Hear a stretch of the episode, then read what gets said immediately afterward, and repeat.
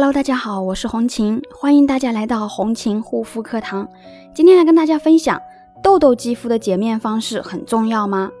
那其实，在这段时间呢，根据和粉丝们的互动，我发现了一个很关键的问题，就是很多粉丝们呢，在洁面的过程当中不是很注意，导致皮肤变差。其实，绝大部分的人在清洁这一块呢，都并不是很注重，所以最后呢，导致自己的皮肤问题也变得更严重。他们都以为是自己其他方面原因导致的，而且皮肤变得干燥敏感。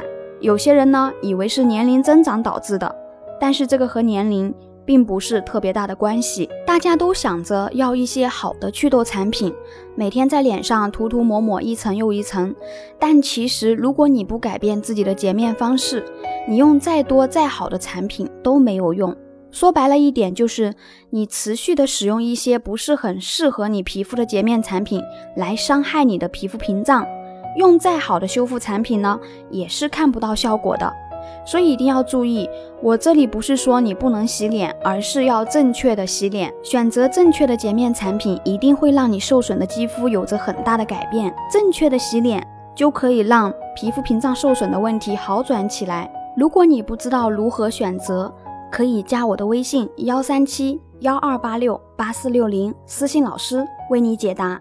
好了，今天的分享就到这里，感谢大家的收听，我们下一期再见。